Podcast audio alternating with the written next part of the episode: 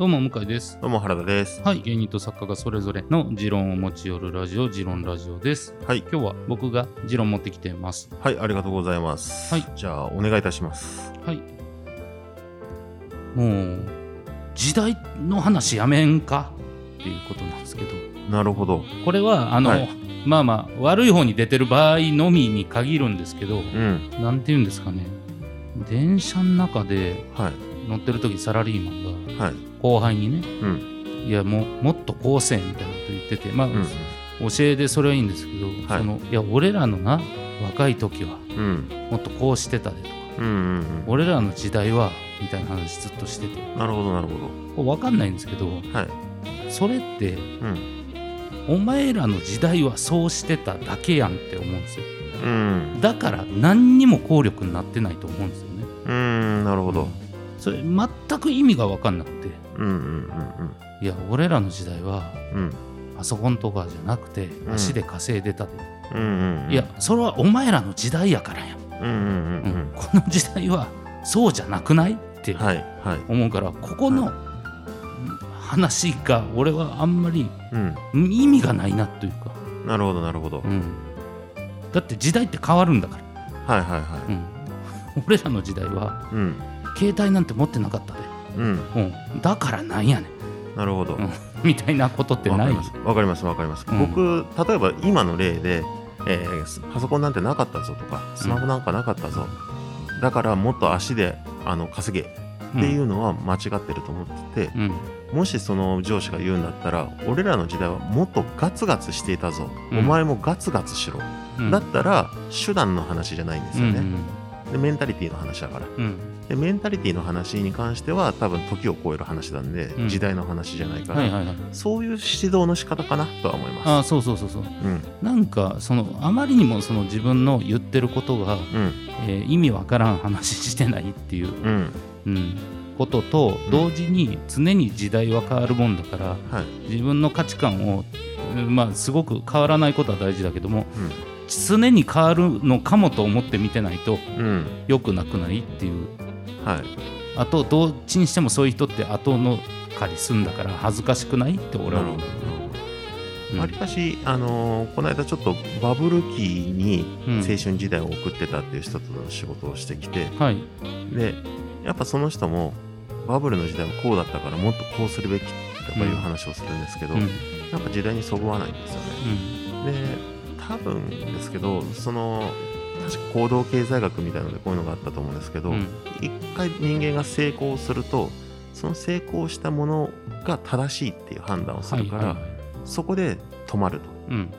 なので、バブルの時が素晴らしかったから、その人はもうそのバブルで止まったんだろうなってうん思います。だから、まあ、今の若者、先ほどで言うと注意されてたはい。スマホで使って連絡取ってみたいなのが成功した場合、その人はそこで止まって20年後同じことを言うだろうなとは思いますけど。もうそれは仕方ないだからもう本人の問題だからうん。まあまあそれを自分の中で成功体験とするうん。そこで止まるのはもうありえるだろうしうん。なんかねいやお前のなんか歴史も浅いんやからうん。みたいな、なんかその思うねお前がそれで正解しただけじゃんと思うから、っうん。ていうのがあるんかなと思って。ちなみに向井さんが、うん。えーよく仕事一緒にするうん。後輩の芸人にコメントパンチとはいか、大峰君とか？とか、うん。フリークの富田とか、はいはいはい。もっとこうした方がええのになって 思うことありません？あるよ。あるけど、うん。それはこうしたらどう？とかうん。はあるけどまあそれはあくまで提案だしそれをやろうがやる前が知らないし、お俺の時代はこうやった。俺の時代はこうやったってことはないなだから。あの俺俺は時代で言わないだから俺はこうしたは言える、うん俺がやってきたことだからなるほど。っていうだけ俺はこうやったよでもまあ当然時代もあるからそれをまんまやった方がいいなんて思わへんしだってうん。俺はそのとにかく45年目の時にイベントをやってる、うん。とにかく思いついた企画を出してうん。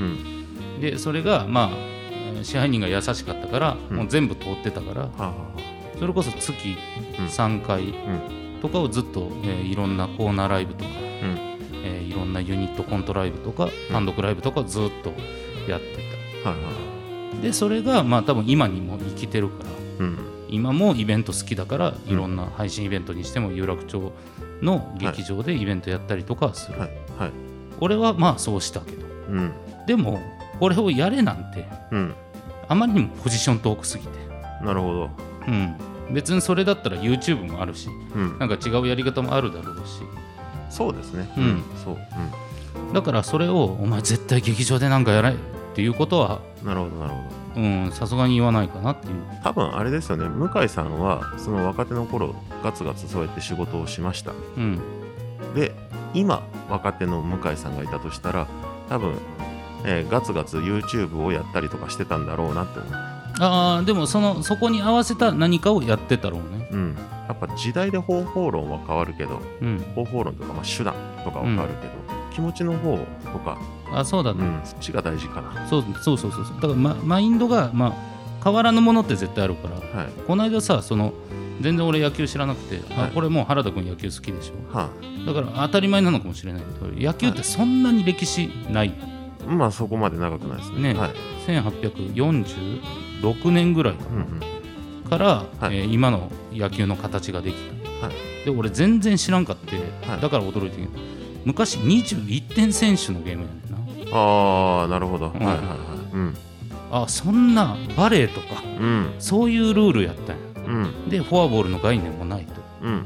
でそれがしかもバッターがここに投げてくれってピッチャーに言ってやってる。うんっていう遊びがはい。徐々にナインボール。要は、えーフォアボールが当時ナインボール。うんはい。とかそういうふうにいろんなルールができていって、うん。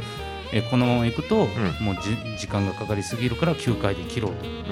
というので、えー今の形になったのがまあ1900年ぐらい。うん。なるほど。だったのかな。だから1820年。だから要は80年ぐらいかけて今の形ができた。うん。だからもうそのやればやるほど、まあ、時代的にやっぱいろんなものが変わっていくわけでいまだに変わっていってるわけでしょ野球なんてルール、はい。そう。だから変わるもんだから、うん、だから大大谷が二刀流なんてできるわけない。なめるな勝つって言ってた人とかはもうちょっともう時代が変わったんだよおじいちゃんって。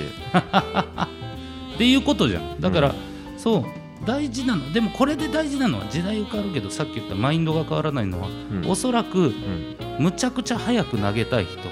うん。むちゃくちゃ速い球を打ちたい人は当時からマインドは一緒だし、ん。今もそうだし、えー芸人も芸人なんて漫才なんてまだ100年ですよ、はい。だってまだ漫才なんて一周もしてないからさ絶対に文化として、はいその中でただいろんな漫才うん。形は変わるし、うん。劇場特化もいいしテレビもいいし YouTube もいいって広がってる中だけど全員マインドでうん。面白くはあろうよっていう。うんうん。面白いことを言いたいっていうマインドはまあ変わってないとだからその置かれた状況よりマインドを変えない方がうん。正義だなという気はするよね。そうなんですよね。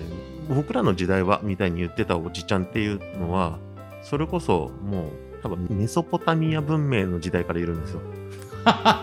いるのか、はい、あの初めて文字が開発された時に最近の若いもんはって書かれてるというぐらいのへ歴史。えなげえな。そうなんですよ。もうエジプトのもうピラミッドとかにも最近の若いもんはって書かれてるから、もうそこが実は変わってない そうか、うん。これを言うっていうのがマインドとしてあるのか。か変わってないんです。わあそれはもうひっくり返されたな。そ世代間闘争っていうものはずっとあるっていう、うん、なんかやめといた方がいいと思うんだけどな。うん。あともう一個それで言うとなんですけど、自己啓発本僕あんまり好きじゃないんですよ、はいはい。あのあってもいいんだけどうん。何年か前にえっ、と孫子の兵法書かなんかが流行ったんですよね、はいはい。で今の人たち今のなんか経済的に成功したなんかビジネスで一発成功した人たちが、うん。えーいろんな本出してるけど別にこれ孫子の兵法書に書いてあったことだけどなっていううん。ことがほぼなんですよ。へえ孫子の兵法書なんて書かれてるのって本当に2000年ぐらい昔なわけじゃないですか。で人の営みなんて根底のところが変わってないから IT 企業の社長さんとかがうん「ハウトゥー本出して最近の時代は情報が命ですからみたいなことを言ってるけど、いやそれ昔から。そうやな。それだったら基本的に、えー、温故知新であればよく。うん。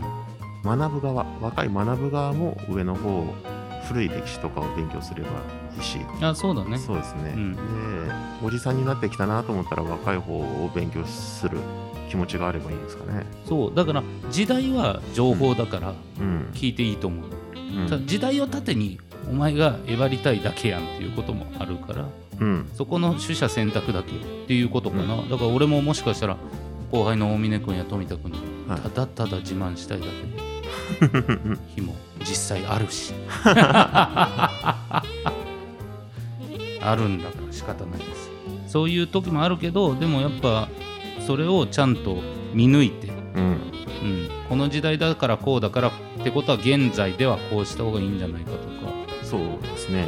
だからメンタリティがまずあってうん。でその上で今の方法論を探すっていう考え方がいいのかなそうだね。まあ本当に温故知新だけどねそれってね。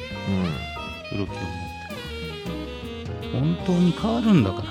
その方法なんてものは変わりますよね。方法なんて全然変わるんだから。YouTube なんてなかったんだから、そうなんですよね。うん、で YouTube もなくなる可能性は全然あるんだから。っていううん。うん。